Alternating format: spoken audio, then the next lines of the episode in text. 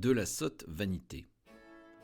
La sotte vanité semble être une passion inquiète de se faire valoir par les plus petites choses ou de chercher dans les sujets les plus frivoles du nom et de la distinction.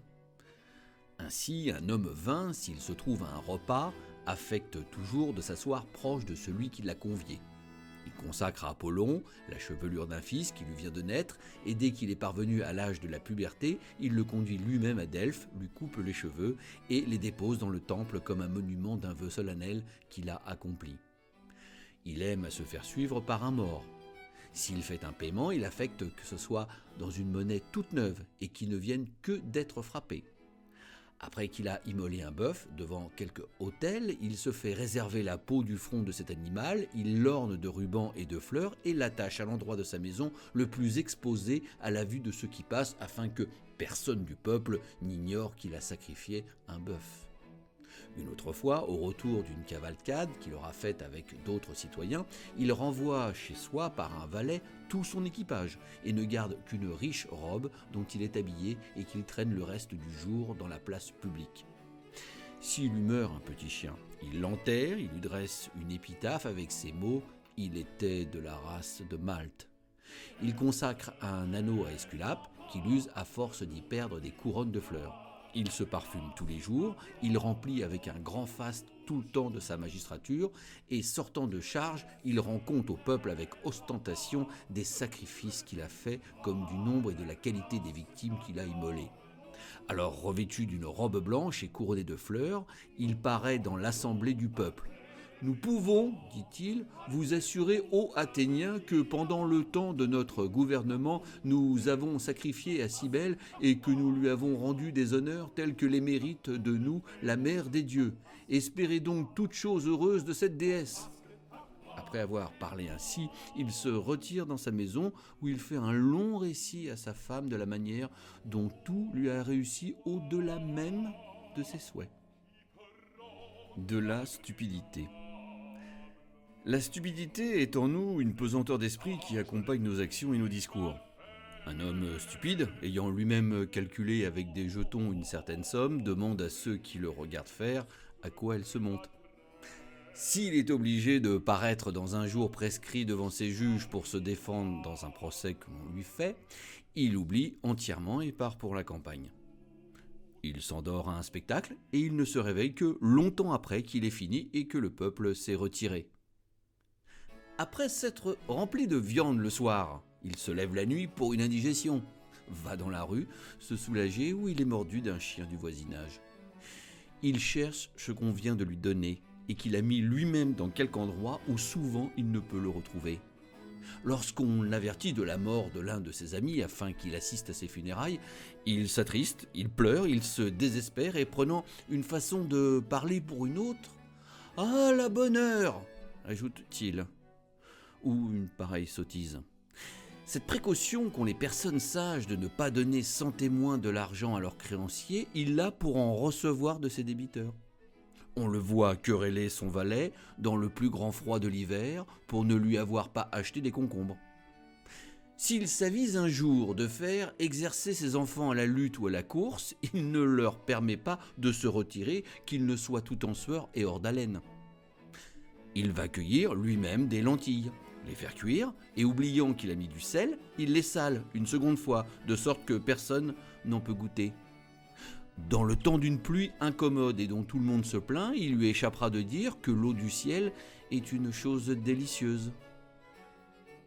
Et si on lui demande par hasard combien il a vu emporter de morts par la porte sacrée, autant, répond-il, pensant peut-être à de l'argent ou à des gains que je voudrais que vous et moi en puissions avoir du complaisant.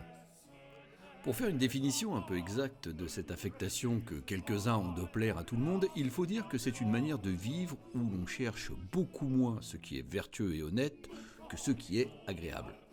Celui qui a cette passion, d'aussi loin qu'il aperçoit un homme dans la place, le salue en s'écriant ⁇ Voilà ce qu'on appelle un homme de bien !⁇ l'aborde, l'admire sur les moindres choses, le retient avec ses deux mains, de peur qu'il ne lui échappe, et après avoir fait quelques pas avec lui, il lui demande avec empressement quel jour on pourra le voir, et enfin ne s'en sépare qu'en lui donnant mille éloges. Si quelqu'un le choisit pour arbitre dans un procès, il ne doit pas attendre de lui qu'il lui soit plus favorable qu'à son adversaire. Comme il veut plaire à tous les deux, il les ménagera également. C'est dans cette vue que, pour se concilier tous les étrangers qui sont dans la ville, il leur dit quelquefois qu'il leur trouve plus de raison et d'équité que dans ses concitoyens. S'il est prié d'un repas, il demande en entrant à celui qui l'a convié où sont les enfants? Et dès qu'ils paraissent, ils se récrient sur la ressemblance qu'ils ont avec leur père et que deux figues ne se ressemblent pas mieux. Il les fait approcher de lui, il les baise et les ayant fait asseoir à ses deux côtés, il badine avec eux.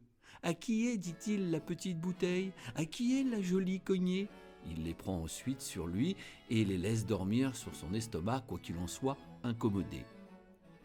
Celui enfin qui veut plaire se fait raser souvent, a un fort grand soin de ses dents, change tous les jours d'habits et les quitte presque tout neufs. Ils ne sont point en public qu'ils ne soient parfumés, on ne les voit guère dans les salles publiques qu'auprès des comptoirs des banquiers, et dans les écoles qu'aux endroits seulement où s'exercent les jeunes gens, au théâtre les jours de spectacle que dans les meilleures places et tout proche des prêteurs.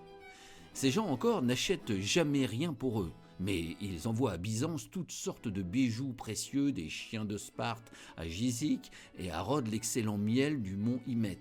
Ils prennent soin que toute la ville soit informée qu'ils font ces emplettes. Leur maison est toujours remplie de mille choses curieuses qui font plaisir à voir ou que l'on peut donner, comme des singes à des satyres qu'ils savent nourrir, des pigeons de Sicile, des dés qu'ils font faire d'os de chèvre, des fioles pour des parfums, des cannes torses que l'on fait à Sparte et des tapis de Perse à personnages. Ils ont chez eux jusqu'à un jeu de paume et une arène propre à s'exercer à la lutte. Et s'ils se promènent par la ville et qu'ils rencontrent en leur chemin des philosophes, des sophistes, des escrimeurs ou des musiciens, ils leur offrent leur maison pour s'y exercer chacun dans son art indifférent. Ils se trouvent présents à ces exercices et se mêlant avec eux qui viennent là pour regarder à qui croyez-vous qu'appartienne une si belle maison et cette arène si commode? Vous voyez, ajoute-t-il, en leur montrant quelques hommes puissants de la ville, celui qui en est le maître et qui en peut disposer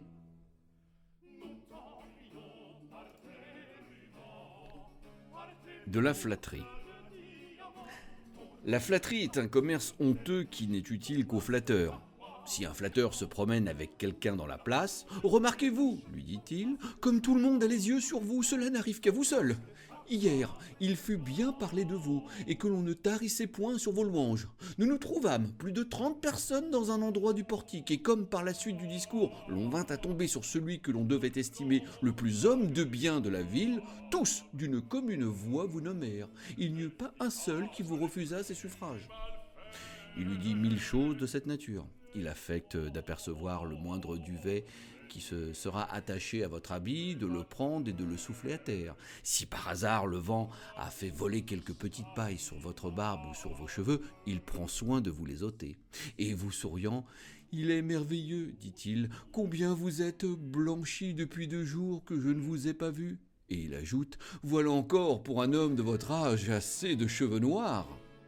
Si celui qu'il veut flatter prend la parole, il impose silence à tous ceux qui se trouvent présents, et il les force d'approuver aveuglement tout ce qu'il avance. Et dès qu'il a cessé de parler, il se récrie Cela est dit le mieux du monde, rien n'est plus heureusement rencontré. D'autres fois, s'il lui arrive de faire à quelqu'un une raillerie froide, il ne manque pas de lui applaudir, d'entrer dans cette mauvaise plaisanterie, et quoiqu'il n'ait nulle envie de rire, il porte à sa bouche l'un des de son manteau comme s'il ne pouvait se contenir et qu'il voulût s'empêcher d'éclater. Et s'il l'accompagne lorsqu'il marche par la ville, il dit à ceux qu'il rencontre dans son chemin de s'arrêter jusqu'à ce qu'il soit passé. Il achète des fruits et les porte chez ce citoyen. Il les donne à ses enfants en sa présence. Il les baise, il les caresse. Voilà, dit-il, de jolis enfants et dignes d'un tel père.